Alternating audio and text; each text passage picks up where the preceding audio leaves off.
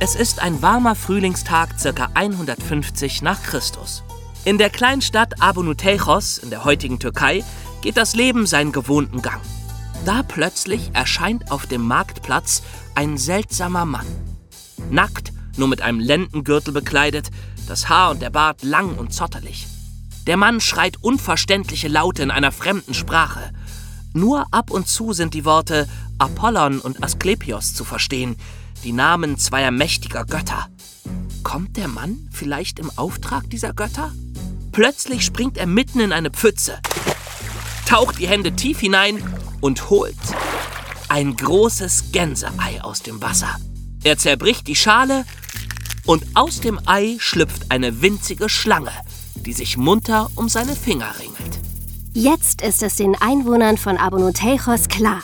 Dieser Mann muss ein Prophet sein, ein Heiliger, der von den Göttern gesandt wurde, um den Menschen ihre Botschaften zu verkünden. Unter den ehrfürchtigen Blicken aller zieht er sich in ein Haus zurück und richtet sich dort ein. Nach drei Tagen öffnet er die Tür und lässt die Menschen eintreten. Dort sitzt er auf einem thronähnlichen Sofa und um seinen Körper windet sich die neugeborene Schlange, die in diesen drei Tagen auf wundersame Weise zu einem riesigen, mehr als zwei Meter langen Tier herangewachsen ist. Und diese Schlange hat einen Menschenkopf und der Kopf spricht. Er richtet meinem Vater, dem Gott Asklepios, einen Tempel und ein Orakel, sagt der Kopf. und so geschieht es. Das Wunder von Abunoteichos wird weit über die Grenzen des Landes hinaus bekannt. Aus der ganzen Welt kommen die Menschen, um sich von dem Schlangengott die Zukunft voraussagen zu lassen. Der Prophet, dessen Name Alexander ist, wird in höchsten Ehren gehalten, mit Geld und Wohltaten überschüttet und als heiliger Mann verehrt. Dabei hat er sie alle nur an der Nase herumgeführt. Keines der angeblichen Wunder war echt. Nichts als billige Tricks, Manipulationen und Täuschungen. Der heilige Alexander von Abonoteichos war nur ein Scheinheiliger.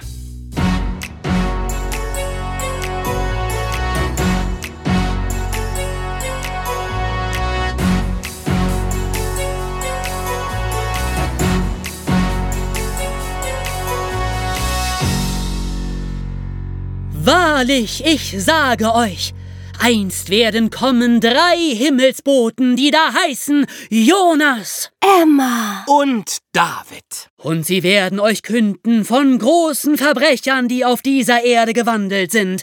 Und einer dieser Verbrecher wird tragen den Namen Alexander von Abunuteichos. Echt krass, Mann. Heute haben wir wieder eine Geschichte über die Leichtgläubigkeit der Menschen für euch. Alexander brauchte nur ein paar Zaubertricks und schon war sein Lebensunterhalt für Jahrzehnte gesichert. Wir erzählen euch heute, was das für Tricks waren, Wie Alexander sein Orakel erschuf und dabei eine komplette Religion gründete, die 100 Jahre lang Bestand hatte. Und wir erklären euch, was das eigentlich ist. Ein Orakel. Und nun leiht uns eure Ohren und höret, was wir euch zu verkünden haben.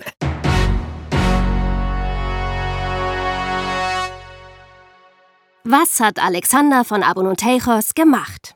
Vielleicht fragt ihr euch, Mann, die Leute in Abonoteichos waren aber naiv und leichtgläubig. Wie können die irgendeinem zotteligen Typen glauben, der da einfach so auftaucht? Ja, das habe ich mich wirklich gefragt. Siehst du?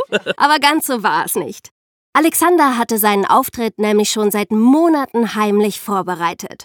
Und dafür hat er einen ziemlichen Aufwand betrieben. Er hat nämlich Schrifttafeln aus Bronze herstellen lassen, hat sie dann mit Säure behandelt, sodass sie uralt aussahen und sie dann in einer ganz anderen Stadt, in Chalkedon, auf dem Gelände eines Apollon-Tempels vergraben. Die Leute haben ja damals noch an die griechischen und römischen Götter geglaubt, und Apollon war so ein griechischer Gott. Alexander hat diese Bronzetafeln natürlich so vergraben, dass sie schnell gefunden wurden. Da guckte dann vielleicht eine kleine Ecke aus dem Boden hervor oder so. Und auf den Tafeln stand, dass bald in der Stadt Abonoteichos der Gott Apollon zusammen mit seinem Sohn Asklepios erscheinen würde. Und weil die Tafeln so verwittert aussahen, glaubten die Leute, es wäre eine uralte Prophezeiung. Sie waren sich zwar nicht sicher, aber vielleicht stimmte es ja. Und darum begann man in Abonoteichos schon mal vorsorglich einen Tempel für Apollon zu bauen. Kann ja nicht schaden. Ja, das gibt es ja in vielen Religionen, dass man auf die Ankunft von jemandem wartet. Die Juden auf den Messias, die Christen glauben, dass am jüngsten Tag Jesus zurückkommt. Das heißt, als Alexander dann in Abonotechos auftauchte, waren die Leute da schon vorbereitet. Ja, genau. Zumindest fanden sie es nicht völlig absurd, dass da plötzlich so einer auf dem Marktplatz stand, nackt und zottelig. Langes Haar und Bart galten damals als Zeichen von Philosophen und Gelehrten oder Heiligen halt. Alexander redete in einer fremden Sprache, die einige für Phönizisch oder Hebräisch hielten. Nur die Worte Apollon und Asklepios verstanden sie. Und dann rannte er plötzlich zur Baustelle des Tempels, da hatte sich eine große Pfütze gebildet. Er sprang hinein, wartete darin herum, fand schließlich ein großes Gänseei, und als er es zerbrach, schlüpfte eine Schlange heraus. Was natürlich ein Trick war. Na klar, er hatte das Ei ja am Abend vorher selbst in die Pfütze gelegt. Er hatte es ausgeblasen, die Schlange reingesteckt und das Loch mit weißem Wachs wieder so gut verschlossen, dass das Ei völlig unversehrt aussah. Und die Schlange hat die Menschen dann überzeugt? Naja, es gibt schon einen Grund, warum Alexander ausgerechnet eine Schlange ausgewählt hat. Es sollte ja der Gott Asklepios erscheinen, der Sohn von Apollon. Asklepios war der Gott der Heilkunst und der Medizin. Und das Symbol des Asklepios war eine Schlange, weil er auf seinen Reisen immer einen Stab dabei gehabt haben soll, um den sich eine Schlange ringelte. Vielleicht kommt euch das ja sogar bekannt vor. Ja, na klar. So ein Schild hängt an vielen Apotheken. Ein Stab, um den sich eine Schlange ringelt. Ganz genau, das ist der Äskulapstab. Der lateinische Name von Asklepios ist nämlich Äskulap. Und der Äskulapstab ist bis heute das Symbol für Ärzte und Apotheken. Die Schlange aus dem Ei war ja dann innerhalb von ein paar Tagen um mehr als zwei Meter gewachsen. Und wisst ihr, wie er das gemacht hat? Er hat natürlich eine andere Schlange genommen. Na klar. Aber wisst ihr auch, welche Art von Schlange? Na? Eine Esculapnatter.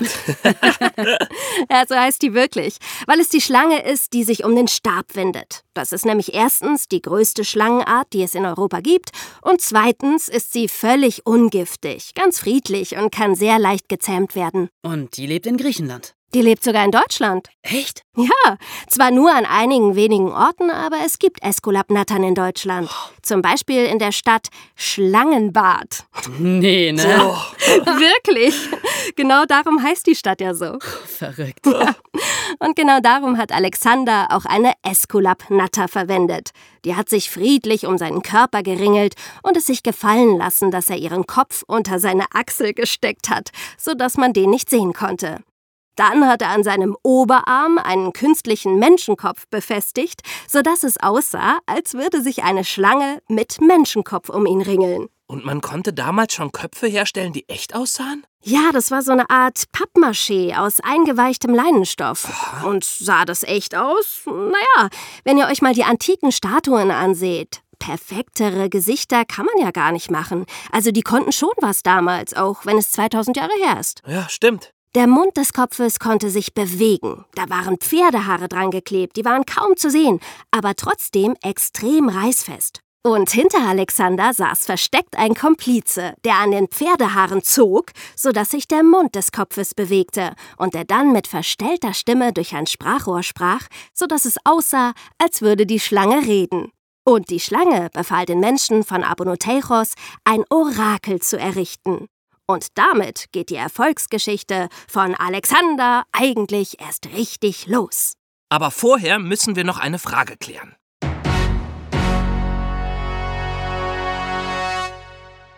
Was genau ist eigentlich ein Orakel? Orakel kommt aus dem Lateinischen und bedeutet so viel wie Götterspruch. Es geht darum, dass ein Gott oder eine höhere Macht die Zukunft voraussagt. Und weil es sehr menschlich ist, dass man etwas über seine Zukunft erfahren will, gab und gibt es Orakel schon seit Tausenden von Jahren und in allen Kulturen, von China bis Ägypten. Da wurde dann zum Beispiel aus Tierknochen die Zukunft gelesen oder aus Öl, das auf Wasser gegossen wurde. Aber die berühmtesten Orakel gab es auf jeden Fall im alten Griechenland. Und das berühmteste von allen war das Orakel von Delphi. Von dem habt ihr vielleicht schon mal gehört. Ja, voll. Das Orakel von Delphi gab es seit mindestens 700 vor Christus und es bestand mehr als 1000 Jahre lang. Delphi war nämlich ein heiliger Ort, weil es als Mittelpunkt der Welt galt. Äh, wie kann es denn auf einer Kugel einen Mittelpunkt geben? Eben keine Kugel. Damals dachten die Menschen ja noch, die Erde wäre eine flache Scheibe, an deren Enden man runterfällt. Und die kann natürlich einen Mittelpunkt haben. Okay, und, und wie hat man das dann rausgefunden? Ganz einfach. Zeus, der Göttervater, hat von jedem Ende der Welt einen Adler losfliegen lassen. Und wo sich die Adler getroffen haben, da war der Mittelpunkt. Ach so, ja klar. Da hätte man ja drauf kommen können. Ja, früher war die Wissenschaft halt noch nicht so weit, dass man für alles eine Erklärung hatte. Äh, Zum Beispiel für Blitz und Donner. Und so hat man sich solche Dinge einfach mit Göttern erklärt. Es gab einen Donnergott, einen Meeresgott, einen Gott des Lichts und so weiter. Der Gott des Lichts hieß übrigens Apollon, und der soll auch das Orakel von Delphi gegründet haben. Darum war es ihm geweiht. Es gab einen großen Tempel, in dem Apollon angebetet und das Orakel befragt wurde. Und wie wurde das befragt? Äh, ja, das war in Delphi einzigartig. Denn das Orakel war eine Priesterin, die man Pythia nannte. Diese Pythia saß im Tempel auf einem dreifüßigen Stuhl genau über einer Erdspalte im Boden. Und aus dieser Spalte stiegen Dämpfe auf, die die Pythia einatmete. Was denn für Dämpfe? Das weiß man heute nicht mehr so genau. Man vermutet vielleicht Methan oder Ethylen. Auf jeden Fall ein Gas, wodurch man benommen oder sogar bewusstlos werden und Halluzinationen bekommen kann, also Wahnvorstellungen. Die Pythia brabbelte irgendwas vor sich hin. Und dann gab es ja die Priester, die die Worte der Pythia dann erst interpretieren und übersetzen mussten. Das heißt, die haben sich einfach irgendwas ausgedacht, was ihnen gerade passte? Ja, genau. und dann haben sie es schön formuliert, und zwar in Versen. Und schon klang es wie von einem Gott gesprochen. Und was waren das so für Prophezeiungen? Naja, die berühmteste ist bestimmt die Prophezeiung für König Krösus. Der wollte nämlich wissen, ob er gegen die Armee der Perser kämpfen sollte. Und das Orakel sagte ihm, wenn du die Perser angreifst, wirst du ein großes Reich zerstören. Also griff Krösus die Perser an und wurde von den Persern vernichtend geschlagen. Also hat er doch kein großes Reich zerstört. Doch, hat er, nämlich sein eigenes. Das war nämlich das Prinzip des Orakels. Die Prophezeiungen waren so formuliert, dass du sie so oder so verstehen Oh. konntest. Und erst hinterher konntest du dann erkennen, was die Wahrheit war. Naja, aber dann hat das Ganze ja nicht viel gebracht, oder? Naja, gerade weil man da alles Mögliche reininterpretieren konnte, hat es ja immer irgendwie gestimmt. Und dann waren die Leute auch zufrieden. Das ist nicht anders als heutzutage mit Horoskopen. Da stehen auch nur Belanglosigkeiten drin. Und die Leute biegen es sich so hin, dass es auf sie passt und glauben daran. Stimmt, hat sich eigentlich nicht viel verändert. Eben. Und genau das hat Alexander ausgenutzt, als er in Abonoteichos sein Orakel gegründet hat. Da war es keine Pythia, die die Prophezeiung gemacht hat, sondern die menschenköpfige Schlange, der er den Namen Glykon gegeben hatte. Das heißt übrigens süßer. Und wie lief das mit den Prophezeiungen ab?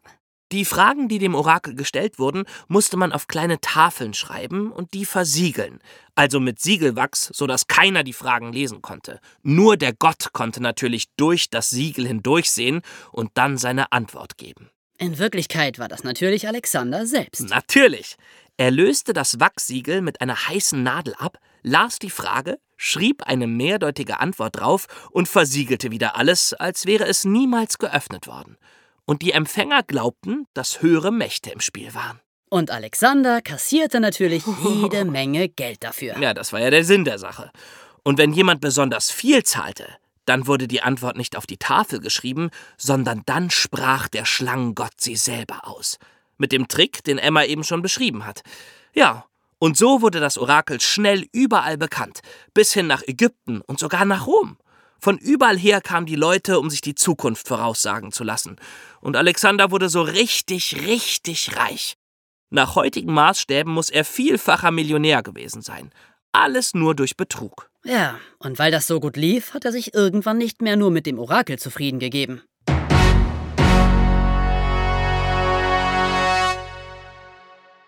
Wie Alexander eine ganze Religion erschuf. Je reicher und erfolgreicher Alexander wurde, umso mehr Leute brauchte er, um seine Firma am Laufen zu halten. Er hatte überall Spitzel und Informanten, die das Leben von Leuten ausforschten, die das Orakel befragen wollten. So konnte Alexander dann seine Prophezeiungen genau auf diese Leute zuschneiden. Und die wunderten sich, wie das Orakel solche geheimen Dinge wissen konnte. Das ist immer wieder ein beliebter Trick von Betrügern, verblüffen mit angeblich geheimem Wissen. Dabei ist das meiste Wissen gar nicht so geheim. Erst recht nicht heute im Internetzeitalter. Oh, nee. Alexander ernannte auch viele zu Priestern und Priesterinnen des Gottes. Im Tempel musste es ja auch ein bisschen Action geben. Anbetung, Gottesdienste, Rituale, damit es zu einer richtigen Religion wurde. Irgendwann führte er dann auch Feiertage ein. Jedes Jahr gab es drei Tage lang die großen Glykon-Festspiele. Ein Riesenspektakel mit vielen Priestern, Fackelträgern und Schauspielern, die bedeutende Szenen aufführten. Am ersten Tag die Geburt von Apollon und Asklepios. Am zweiten Tag das Erscheinen von Glykon auf der Welt. Am dritten Tag ließ sich Alexander dann selbst groß feiern. Also eigentlich sowas ähnliches wie bei uns das Krippenspiel zu Weihnachten, oder? Ja, stimmt. Die Festspiele waren das Weihnachten der Glykon-Religion. Übrigens gab es ja damals auch schon Christen, seit ungefähr 100 Jahren. Es waren noch nicht sehr viele, das Christentum hat sich erst sehr viel später durchgesetzt, aber ein paar gab es schon. Und die waren natürlich Gegner des Orakels und sagten das dann auch laut. Darum begannen die Glykon-Festspiele immer mit einer Austreibung. Einem Fackelzug, bei dem gerufen wurde: Christen raus! Echt jetzt? Ja, die Christen hat er als Hauptgegner angesehen. Und Epikureer raus! E Epi. was? Epikureer. Das waren die Anhänger des Philosophen Epikur. Der sagte nämlich, es gäbe zwar Götter, die würden sich aber nicht um das Leben der Menschen kümmern. Ein Götterorakel konnte es also nach Epikur nicht geben. Auch das war natürlich eine Bedrohung für Alexander, also mussten eben alle, die nicht an den Gott Glykon glaubten, vor den Feiertagen erstmal ausgetrieben werden. Die Schriften von Epikur ließ er auch öffentlich verbrennen. Die Glykon-Religion fing also langsam an, aggressiv zu werden. Ja, Ungläubige mussten bestraft oder sogar vernichtet werden. Einmal wollte Alexander sogar jemanden umbringen lassen. Und zwar war das der Schriftsteller Lukian. Der hatte sich nämlich heimlich beim Orakel eingeschlichen und ihm mehrere Fangfragen gestellt. Er hatte seine Schrifttafeln so sicher versiegelt, dass Alexander sie nicht heimlich öffnen und nachlesen konnte. Er musste sich also irgendeine Antwort ausdenken. Lukian sagte, er hätte acht Fragen aufgeschrieben und bezahlte auch den Preis für acht Fragen. In Wirklichkeit stand aber nur eine einzige Frage darauf, und zwar, wann werden Alexanders Betrügereien endlich aufgedeckt? Ja, sehr clever. Ja, allerdings. Alexander gab darauf nämlich acht verschiedene Antworten und keine davon hatte irgendetwas mit der Frage zu tun. Und dann? Naja, Alexander kriegte das raus tat aber so, als würde ihm das nichts ausmachen und gab Lukian noch ein Schiff, mit dem er nach Hause fahren konnte. Dem Kapitän des Schiffes gab er aber den Auftrag, Lukian auf hoher See über Bord zu werfen. Der Kapitän wollte allerdings nicht zum Mörder werden, verriet Lukian den Plan und brachte ihn sicher an Land. Lukian schrieb dann einen Bericht über Alexander, um ihn zu entlarven, aber in der damaligen Zeit ohne Buchdruck und Internet, da verbreiteten sich solche Berichte nicht so schnell. Und die Glykon-Religion wurde größer und größer. Sogar eigene Geldmünzen mit Glykon drauf gab es. Der Kaiser in Rom benannte die Stadt Abonoteichos auf Alexanders Bitte sogar um in Ionopolis. Und den Namen trägt sie noch heute und heißt auf Türkisch Inebolu. Inebolu am Schwarzen Meer. Genau. Alexander starb dann irgendwann mit 70 Jahren, aber der Glykon-Kult ging auch ohne ihn weiter und erst circa 100 Jahre nach seiner Gründung hörte er dann irgendwann auf zu existieren. Und das war die Geschichte von Alexander von Abonoteichos. Echt unglaublich. Fehlt nur noch unsere letzte Frage.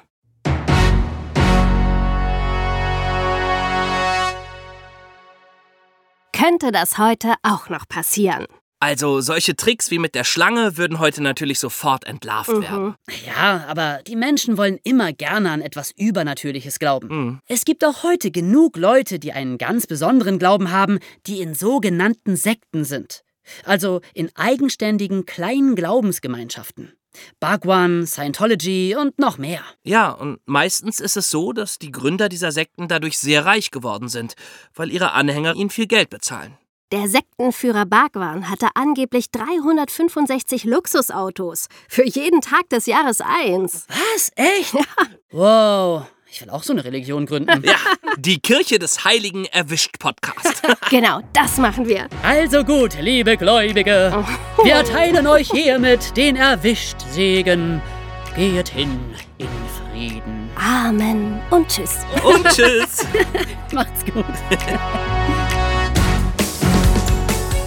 Willst du hören, wie David, Jonas und Emma dieses und andere wahre Verbrechen der Weltgeschichte am eigenen Leib miterleben?